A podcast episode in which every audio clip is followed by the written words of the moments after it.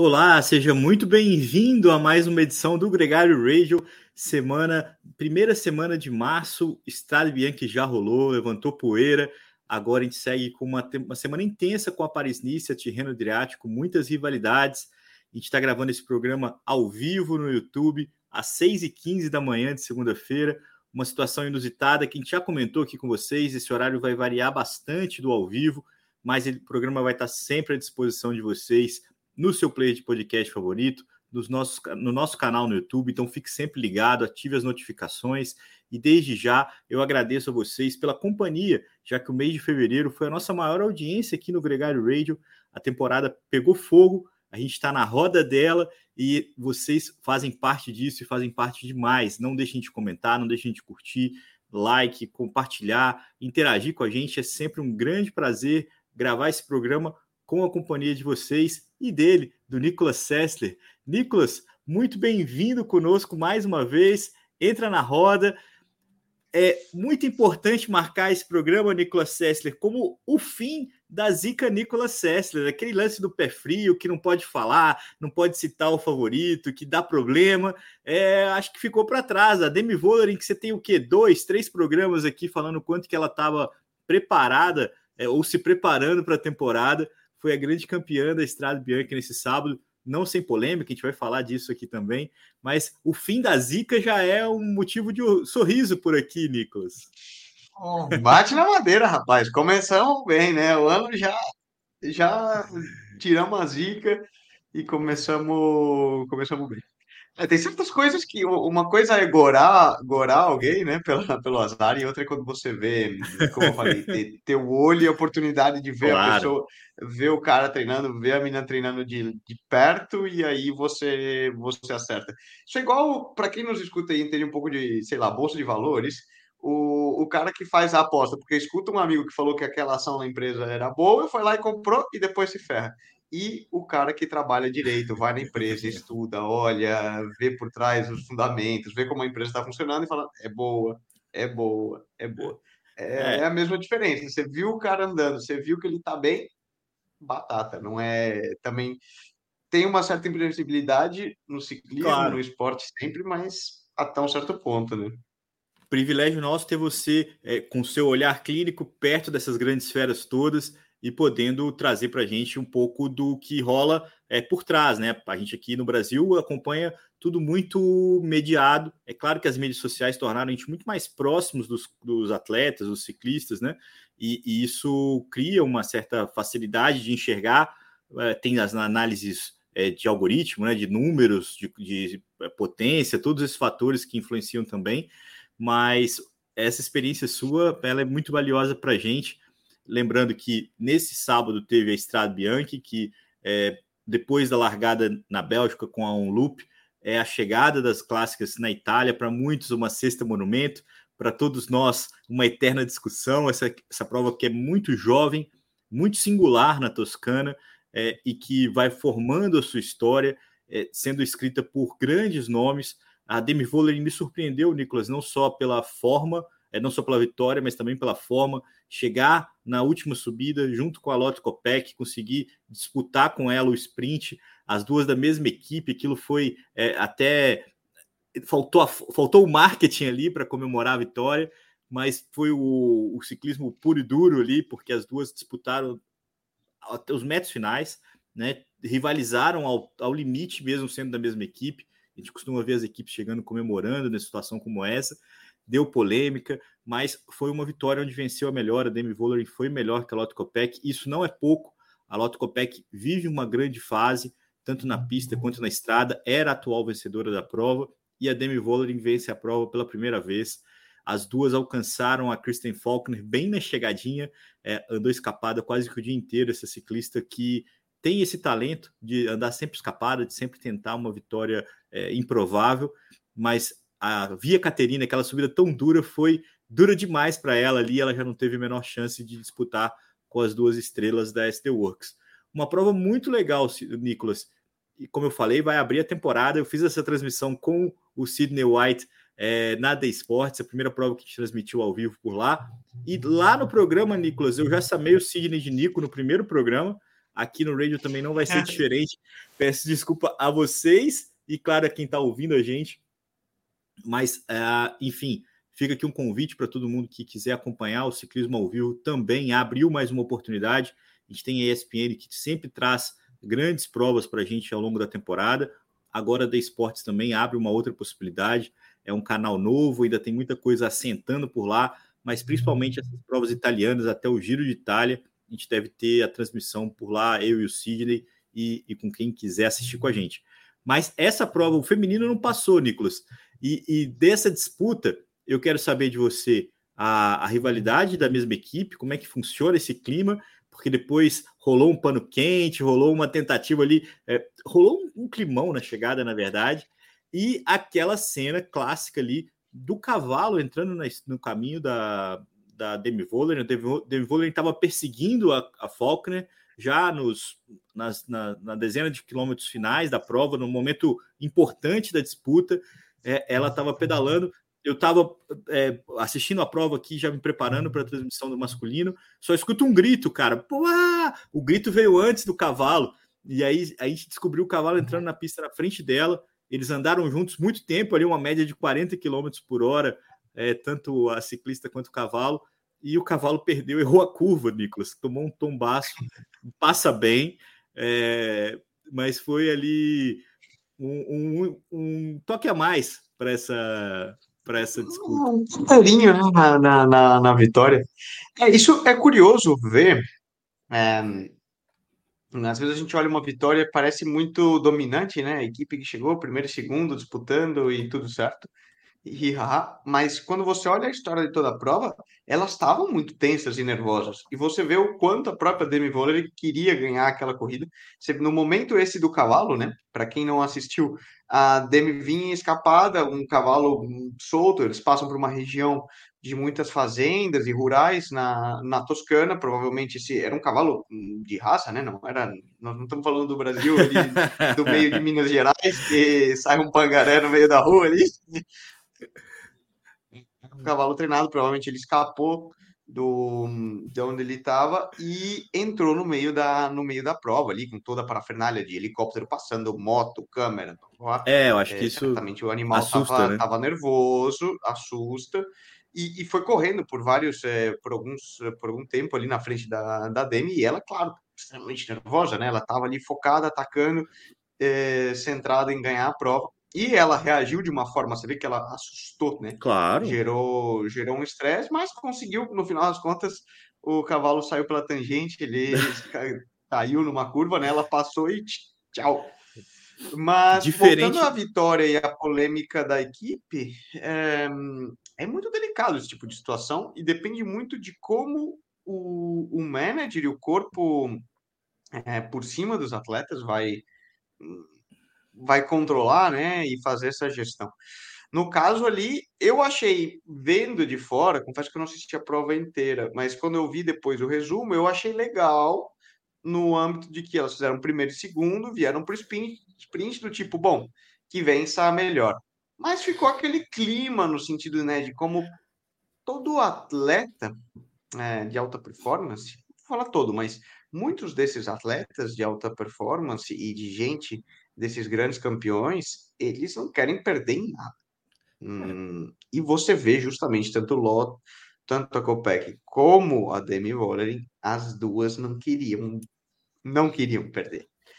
É. Mesmo que for para para companheira de equipe, né? Existia uma rivalidade, ficou claro isso. Aí Cabe agora à equipe, é algo que, de bastidores que a gente não vai ter acesso, infelizmente, como que vai ficar o relacionamento entre as duas para futuras provas. Lembrando que não é a primeira vez que existem conflitos internos em equipe, né? Você lembra Froome, não. Wiggins, Contador e Armstrong. É... Isso é muito sério são... na SD Works, Nicolas. É, não é de ah, hoje que elas têm essa rivalidade. de grandes campeões, né? Ali, o papel de cada uma é, e o próprio diretor da equipe, desculpa te interromper, ele falou que ele não conseguia, eles não tiveram é, previsto, eles não conseguiram é, imaginar essa situação específica de prova, das duas subirem juntas a Via Caterina e disputarem o sprint. Então, eles não conseguiam, eles achavam que isso não ia acontecer. Ou a Demi Voller ia chegar escapado, como ela andou escapada tanto tempo, ou ela ia é, largar a Volopec na subida, mas as duas chegarem tão próximas assim, isso é mérito das duas. Primeiro, a Demi conseguiu é, evoluir no sprint, quanto a Lopec conseguiu subir junto com a Demi. Então, assim, é, é uma evolução, é uma rivalidade que uma vai puxando a outra. Mas, e então eles não tinham esse plano. E, e eu acho que a única questão, olhando agora friamente, é muito mais legal porque você pode dizer que a Demi foi a melhor ciclista da Estrada Bianchi. Se tivesse Sim. tido um aviso da, do carro para falar quem ganharia, você teria ali um acordo. Foi o que aconteceu, sei lá, no o próprio a história clássica do, do esporte.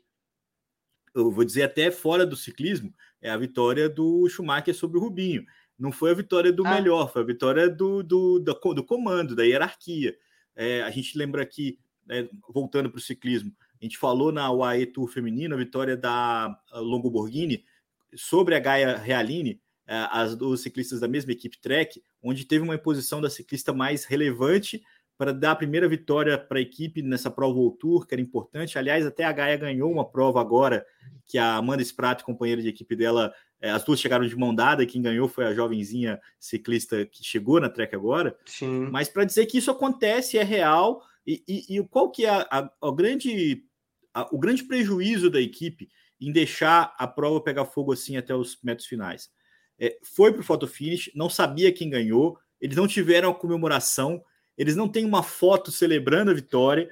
É, então, assim, é, perderam aquele momento é, de glória para ter um momento de disputa. Então, o gerenciamento da equipe só perde isso, e não é pouco.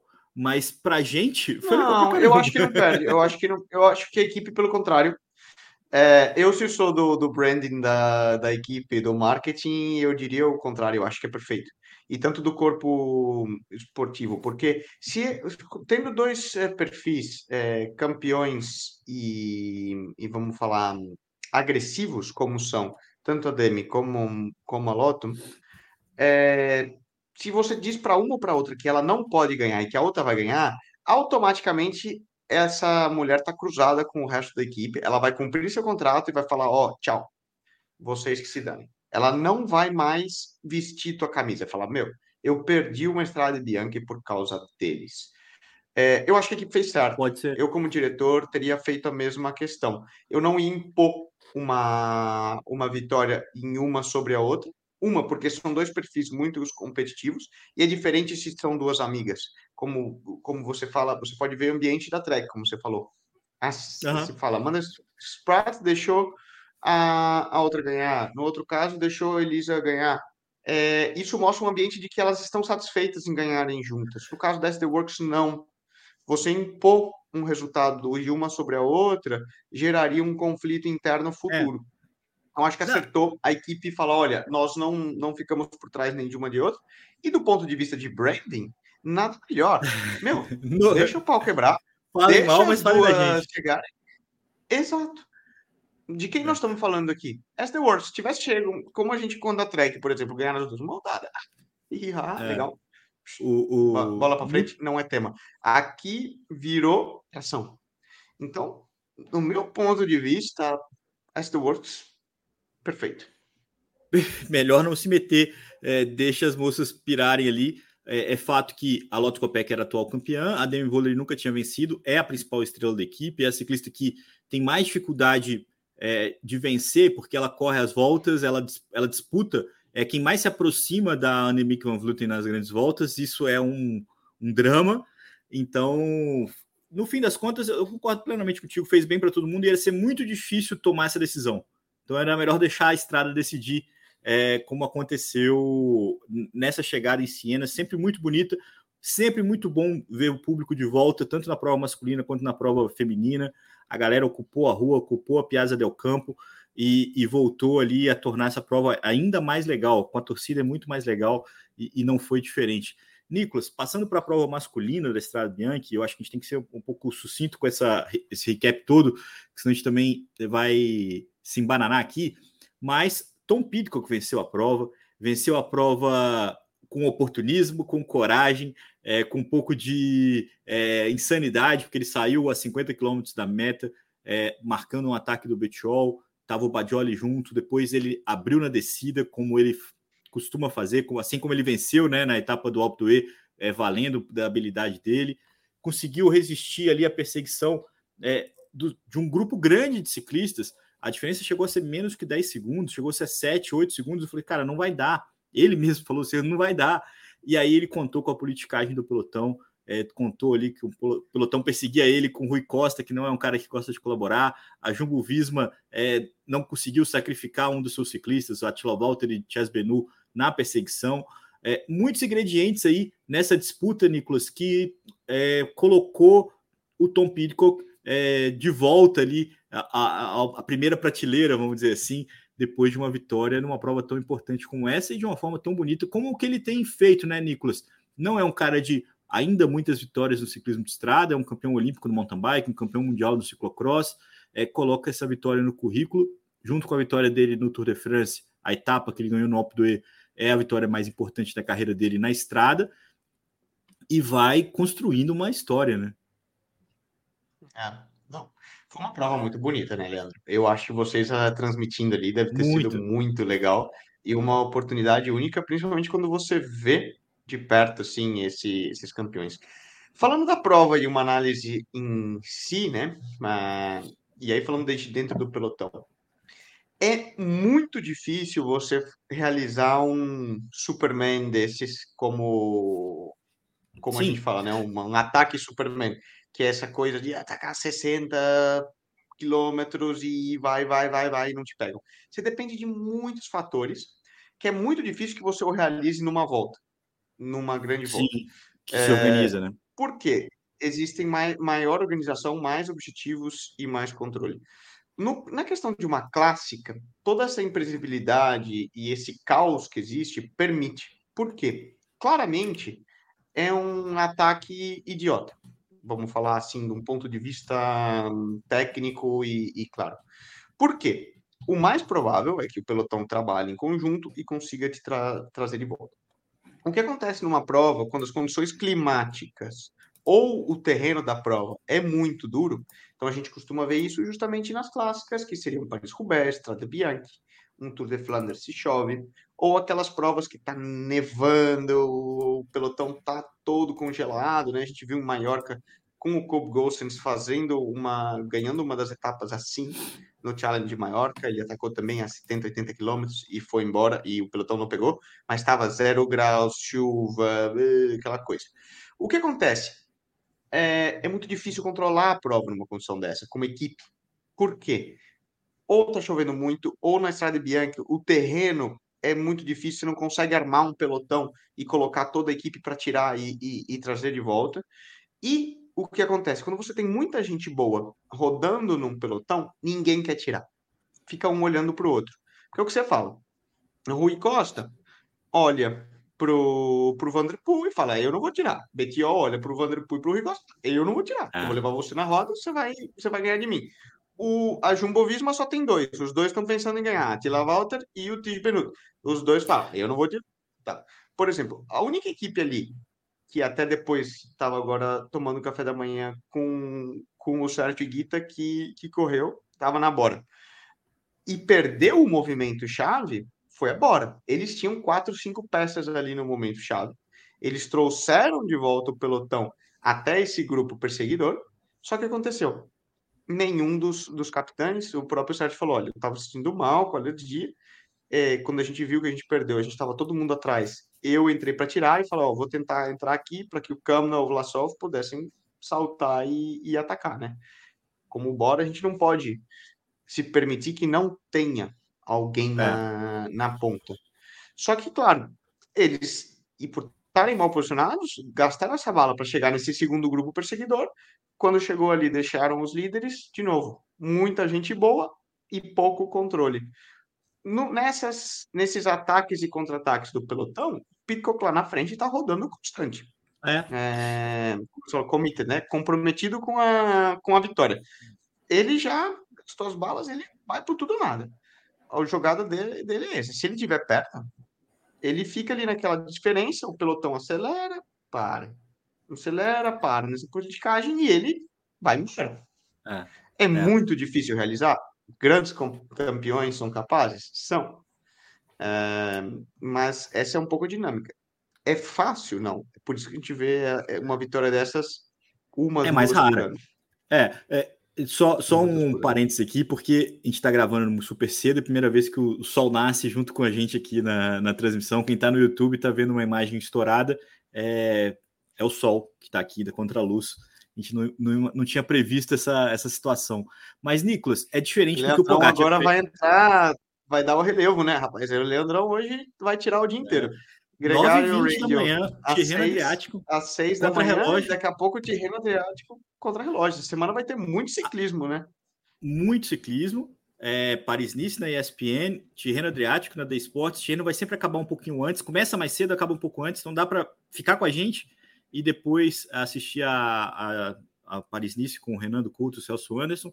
Sempre usem a hashtag quando possível ciclismo no The Sports, porque não, é não é um canal que todo mundo assiste, mas quanto mais interagir, mais chance de eles passarem mais provas, é, se entusiasmarem com o ciclismo. Mas eu queria só completar, Nicolas, que você falou que é preciso. É, o Pogacar venceu porque, de uma forma extravagante, atacando com 50 km para o final, tinha muito motor, abriu uma vantagem e botou a responsabilidade para o pelotão. E talvez tenha sido diferente do Pidcock. O Pidcock teve a vantagem de quando ele atacou, o Vanderpool ainda estava no pelote, o Alaphilippe ainda estava no pelote. Então, é, em algum momento, o pelotão talvez tenha dado uma hesitada sobre o quanto que tinha que marcar aquele, aquela fuga naquele momento, porque esperaram a reação do Vanderpool, por exemplo. Então, tudo, tudo que. É, existem várias explicações, pequenas explicações que justificam essa vitória que você disse que é improvável de um ciclista na fuga. É, uma delas foi essa. Assim, o pelotão hesitou se o Pidcock estava ali é, é, estourando o pelotão ou se estava sendo realmente um movimento que poderia ser decisivo. E o Pitcock apostou no, no Betiol e no Badioli, dois ciclistas que também andam muito bem, que também gostam de andar escapado, como uma oportunidade de antecipar o Vanderpool. Naquele momento de prova, todo mundo sabia que, que se andasse com ele, principalmente depois do que ele fez em 2021, mesmo na subida tão dura da chegada em Siena, a forma como ele ganhou do Alaphilippe, ganhou do Bernal, ali o poker era é preciso evitar o Vanderpool. E foi isso que, que eu acho que foi o primeiro movimento do Pitcock naquela hora. É, e depois virou história. Tem uma, tem uma situação ali é, real da, da Jumbo Visma com o Benu e o Atila Walter, os dois, assim como o SD Works, acharam que tinham bala para vencer. É, no caso, tiveram uma dificuldade de se organizar, tiveram. Se você olhar a prova depois, Nicolas, isso é cruel, que você consegue perceber um ou outro momento onde poderia ter sido diferente. Mas ali, na intensidade da prova, se você não está muito bem organizado, é, essa decisão que você citou do, do Sérgio Guita de se doar para a equipe, ela é muito difícil, porque ele percebeu que ele não tinha chance e ele é, se prestou a isso. Mas se ele ainda acredita nele, ele acaba não fazendo. E aí é um efeito cruel para o ciclismo. Né? É, é, só, hum, só analisando, né? Por isso que é muito difícil ganhar uma clássica como favorito. E quando você vê alguém fazendo isso, um Peter Sagan, quando ele repete um Tour de Flanders, um próprio Cancelara na sua época, com Tom Boonen, né, que são os grandes grandes nomes das clássicas, é muito difícil ganhar como favorito. Sempre sempre foi. Por quê? Todo mundo vai esperar o teu movimento. Então você pega o Podier no ano passado, quando ele atacou, a prova já vinha no limite. Vamos lembrar, eram condições climáticas diferentes, o vento estava muito mais forte, teve até aquela imagem sensacional, né, do, do Pelote no ano passado, lá Felipe de pernas para o ar voando em cima da bicicleta, um tombo que levou o Pelote inteiro para o chão. E, e, e, esse ano era um pouco, foi um pouco diferente, até as direções do vento estavam estavam diferentes, né? depois o, o Sérgio me, me falou isso, porque ano passado, quando o Pode atacou, ele entrava num, num trecho de vento a favor. É, ah. E no vento a favor, o que acontece? Só para explicar, é muito mais difícil que o trabalho em equipe faça tanto efeito. Porque como o vento já está te ajudando, a prova fica mais rápida, e o vácuo acaba se tornando um coeficiente menor do que quando você tem, por exemplo, a prova sem vento ou com vento contra. O vento contra, o poder do pelotão é muito maior. Quase impossível uma fuga chegar no vento contra. Então, isso seriam condições do ano passado. Esse ano o vento estava muito mais neutro né, nessa parte final. E você tinha, foi muito mais jogado de o coeficiente do favoritismo e desse dos líderes resguardando, vamos falar, um coeficiente político e estratégico do que o do que somente a, a força pura como foi a vitória do, do Pogacar no, no ano passado.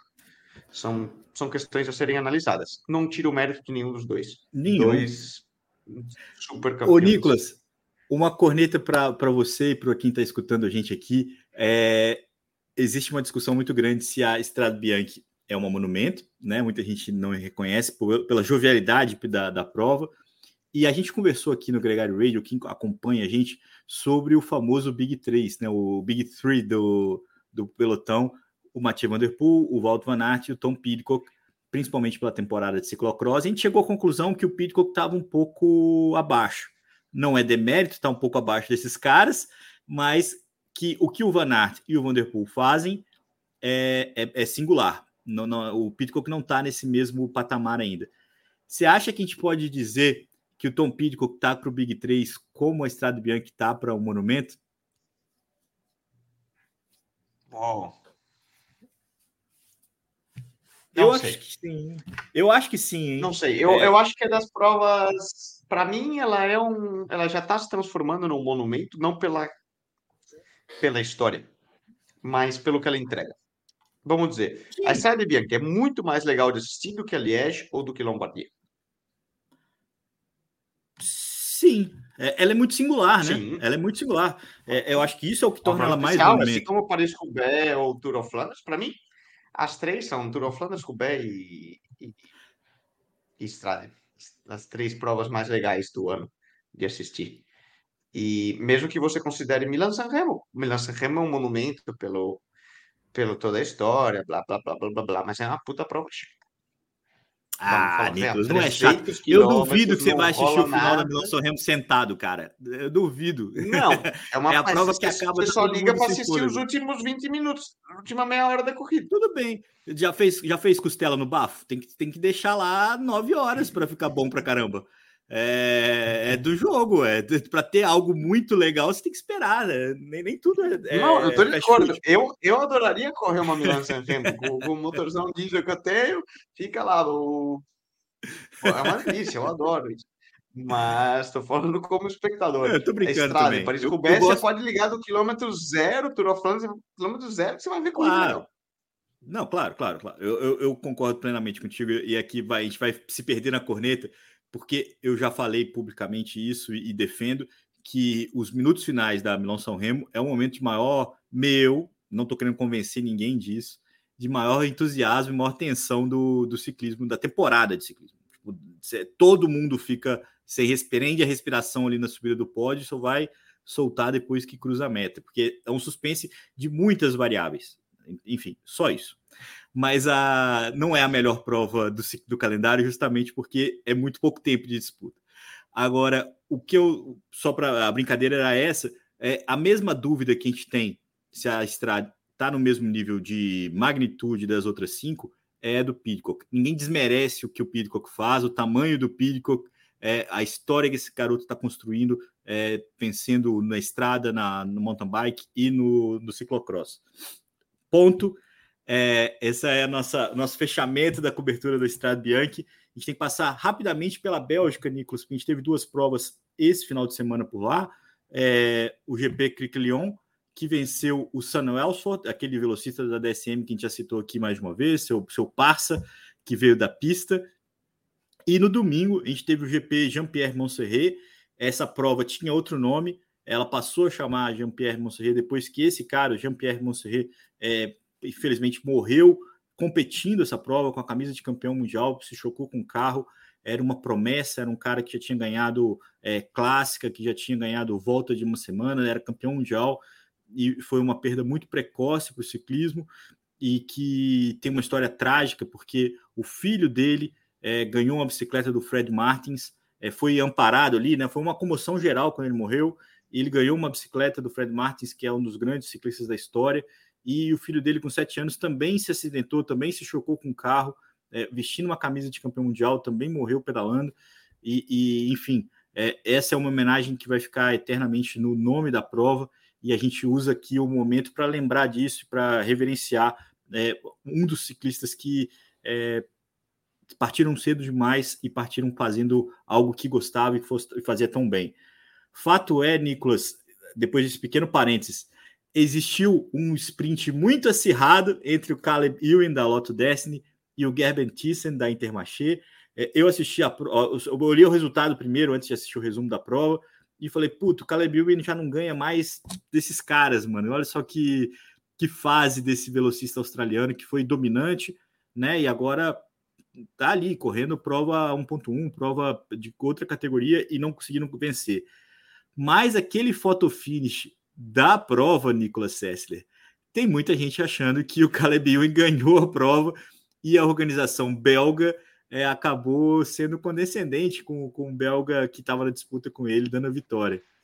É difícil temar quanto o photo é. finish, mas esse caso especificamente foi complicado. É difícil, cara, porque o Caleb corre para a Loto, que é uma equipe Também belga, é... e que a organização é. tem interesse que a Loto ganhe. É, exato. eu, também né? acho que, eu também acho que não. Como organizador, é... você quer que a estrela que você traz ganhe. A Loto é estrela. Então, não acho. Eu acho que o, o, o comissário ali, né, a, o, o, júri que decidiu, os jurados, Assumiu escolheram pelo que eles pensaram ali que era. E é muito difícil olhar a foto. Eu, eu não, não me atreveria. Não queria ser juiz de linha ali, né, da, da, da UCI para escolher quem venceu naquele caso. É, é, é fato isso, e, e, e, com certeza tem essa. A, a, eu não acredito na, na, na, na maldade, na, acredito que eles foram isentos é, com essa decisão, sim. Mas o Caleb até, até depois postou algumas fotos e tal. A roda parece muito na frente da, da roda do. Não muito na frente, porque foi milimétrico, mas parece na frente do Gavin Thyssen. Fato fazendo, que é mais uma Fazendo uma corneta aqui, Leandrão, e vendo, é porque ele não devia estar usando uma roda session. Ah, com certeza. Ele não escutou o Gregário Radio e não tava, não tava com a session dele e deve ter. Foi isso. Fora que ele é pequenininho um e na hora que ele jogou, jogou a bike para frente, o braço dele não conseguiu ali dar o, o jump necessário, né, Nicolas? Agora, certamente ele poderia é, ter, ter, é, é uma vitória que vai faltar na, na, no currículo dele, vai fazer falta, cara, porque ele é um cara que precisa desse, precisa vencer sempre, né? É um ciclista que tem é, um velocista desse nível é um ciclista que busca 10 vitórias na temporada, que busca ganhar sempre, e, e a coisa está um pouco difícil para ele. Agora, falando em ciclista que ganha sempre, Nicolas, a gente volta ao, ao, ao, histórico de quem escuta o radio sempre. A gente falou que semana passada da disputa entre o Tim Merlier e o Fábio Jacobsen como com o posto de sprinter número um da Soldal Quick Step. O Tim Merlier já bateu a primeira etapa da Paris-Nice, que começou nesse domingo. Uma Paris-Nice que promete muito pela disputa entre o Tadej Pogacar e o Jonas Vingegaard. Nessa primeira etapa, é, que era previsível uma chegada em sprint, os dois é, tentaram ali quase aprontar, ficou todo mundo no, numa tensão na hora que eles atacaram na, me, na meta de montanha ali. É, o, o ficou só de roda, não quis ajudar o Pogacar nessa aventura, mas vai ser uma semana que promete muito na, na França. E a única pergunta que eu queria fazer para você, acho que a gente vai falar bastante disso semana que vem, é o quanto que andar bem nessa Paris-Nice para dois ciclistas que brigam de fato pelo Tour de France, pela camisa amarela do Tour, não pela camisa amarela da Paris-Nice, é, o quanto que é importante para eles é, se é, se cobrarem demais, se, se doarem demais para um resultado aqui. A gente está falando no começo de março, é, quando o pico de performance está lá em julho. É importante ganhar a todo momento, porque no final das contas os patrocinadores te pagam e querem aparecer sempre. Isso é um fato. Dois, vencer é bom, é gostoso. Todo mundo gosta de subir no pódio e, e ser o melhor, mas tem o componente mental, te dá confiança. Você está ganhando, você está confiante no trabalho, mostra que a linha que você está tá indo é boa. Então, é um, é um componente importante. São títulos que, por si só, têm muito valor. Claro, quando a gente pensa de gente que já ganhou isso, pode parecer hum, é, menor, mas, mas é importante. E pensando como picos de performance e periodização da temporada, não é má você pensar em ter dois ou três picos ao longo do, ao longo do ano. Você faz um aumento progressivo linear de carga, atingindo um pico de performance, logo você faz um pequeno, uma pequena recuperação, um break, e inicia-se outro trabalho de preparação de base, pré-competitivo, competitivo. São os, os, ciclos do treinamento, né? Eles seguem muito muito essa linha e é o que a gente vê muitas vezes os atletas que focam o Tour de France, por exemplo, eles fazem um pico aí, de Reno, até o final das clássicas de abril, logo eles conseguem fazer um pequeno descanso, fazem um bloco de altitude para reconsolidar a base e depois entram num pré-competitivo que costuma ser o critério do Dauphiné, o Tour de Suíça, é, Eslovênia, no caso do Pogacar, alguma vez que ele gosta de correr em casa, e depois vão para o Tour. Seria um, uma questão também de periodização do, do treinamento. Sim. É interessante acompanhar, então, esse embate, acho que é o grande chamariz da Paris-Nice, que está sendo transmitida pela ESPN ao vivo, tem também boas disputas no sprint, é, assim como na Tirreno Adriático. Na Tirreno, Nicolas, talvez a ausência do Geraint Thomas é, seja sentida no aspecto de que os principais candidatos ao Giro de Itália estão lá.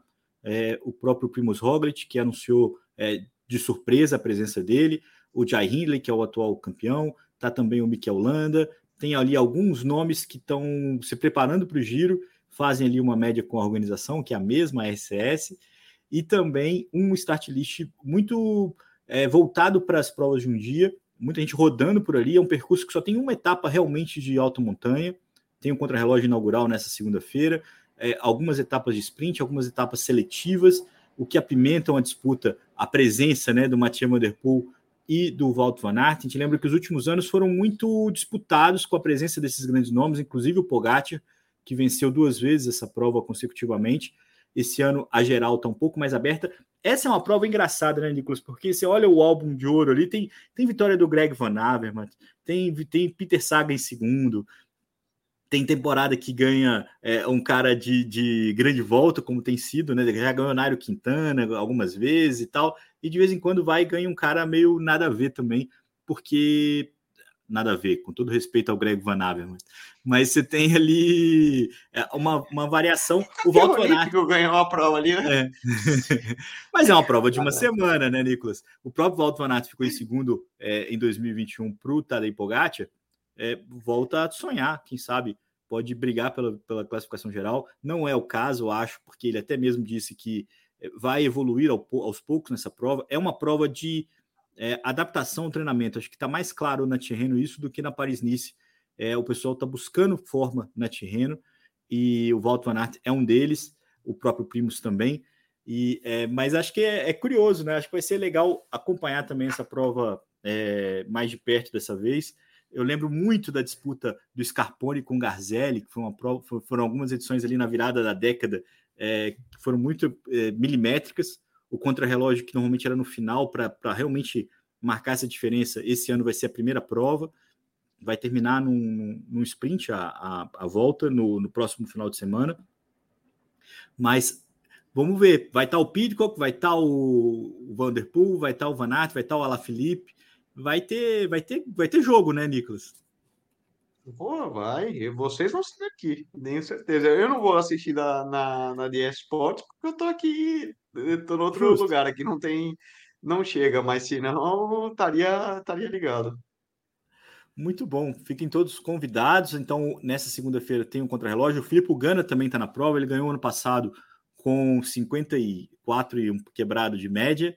É, dois anos atrás ele ganhou a 56 de média, então 54 nem é tanto impressionante assim, né, Nicolas? Mas a previsão é de chuva.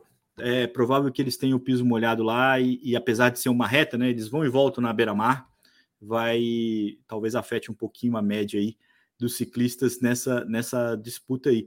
Mas, Nicolas, muito obrigado mais uma vez. Como é que foi o seu mountain bike esse final de semana para a gente fechar? Como é que foi a experiência mais uma vez competindo? Ah, foi bom, cara. De volta, é. de volta à escola. Lembrei porque que eu virei espideiro mesmo. Ah. Não, mas foi, foi legal, cara. É gostoso, gostoso voltar nesse nível. Era uma prova CI classe 1. É, então, tinha um nível de participação bom. O Davi Campos, que ganhou, é um espanhol expoente que provavelmente vai estar andando aí top 10, top com bons resultados a nível mundial este ano. E é sempre uma referência. Voltar para um circuito muito técnico, eles até falaram, pô, Nico, você vai escolher correr o circuito mais técnico da, de toda a Espanha, cara? Vamos lá. Vamos lá, e, né? e aí realmente choveu no, na, é, no dia, tava, o circuito estava um pouco perigoso, aí eu falei, vamos com calma, quero terminar vivo. E acho que eu fiz 20, 28. É, mas vamos ver, é bom, é um super treino. Com o conceito Ah. de, de melhorar e evoluir, é um ajuda muito, recupera um pouco essa, essa vontade. Então, enquanto não Final tem ainda aí na preparação para a estrada, a gente É, segue, então, como é segue vai, correndo um pouco, divertindo.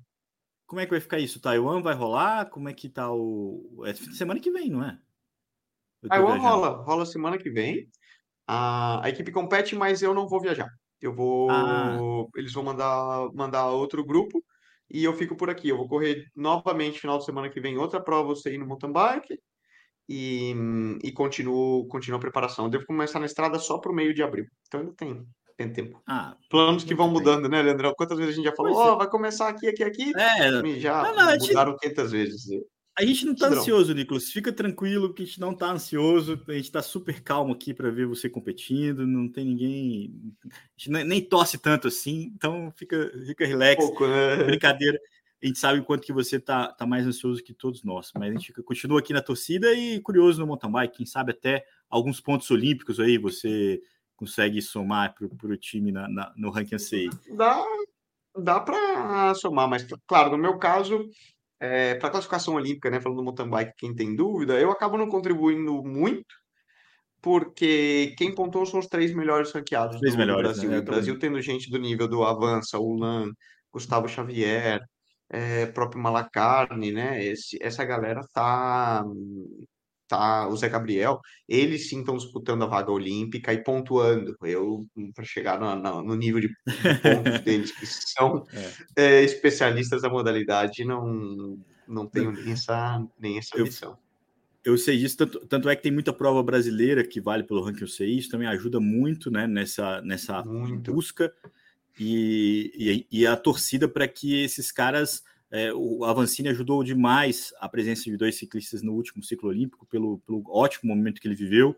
Esse, esse ciclo a gente vai depender muito mais desses outros dois nomes aí, é, para que a gente consiga levar o segundo e o terceiro, que eu quero dizer, desse ranking internacional para a gente poder levar dois nomes para Paris, que é o que o mountain bike brasileiro merece.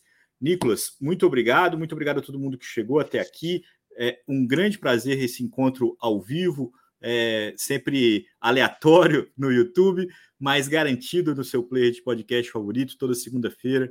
A nossa meta é que sempre até o meio-dia você tenha o programa pronto para escutar, é, com as notícias da semana, com os principais comentários, a expectativa do que está por vir e sempre, claro, é, interagindo com vocês. Então, mandem mensagem, vamos trocar ideia. Vai ser é sempre um grande prazer gravar esse programa. O Gregário Cycling, Gregário, tem Gregário Tech essa semana é, e também Gregário Cycling na próxima sexta-feira.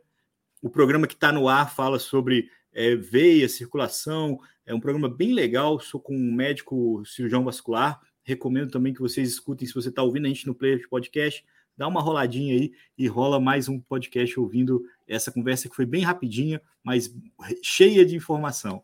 Um grande abraço e até a próxima segunda-feira para todo mundo. Espera aí só um minutinho. Agora sim.